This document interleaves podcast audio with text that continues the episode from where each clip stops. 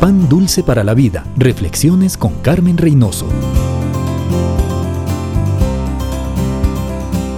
En ningún otro sitio más que en la familia necesitamos practicar el perdón. Cierto que nos enojamos, nos sentimos ofendidas, pero la Biblia dice, enójense, pero no pequen. No se ponga el sol sobre vuestro enojo.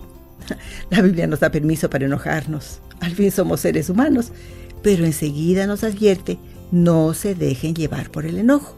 No se acuesten enojados. Junto con el sol que se pone, apresúrense a perdonar. Si dejamos anidar el resentimiento en nuestro corazón, causará grandes estragos en nuestra vida.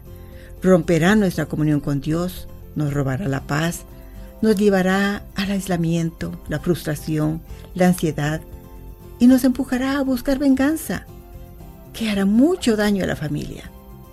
El perdón Mientras más rápido se otorgue, más saludable para usted. El perdón puede salvar su matrimonio, sus hijos, sus amistades, su trabajo y más que nada, puede salvar su vida, devolviéndole la paz que Dios da a los suyos. Pan dulce para la vida. Reflexiones con Carmen Reynoso.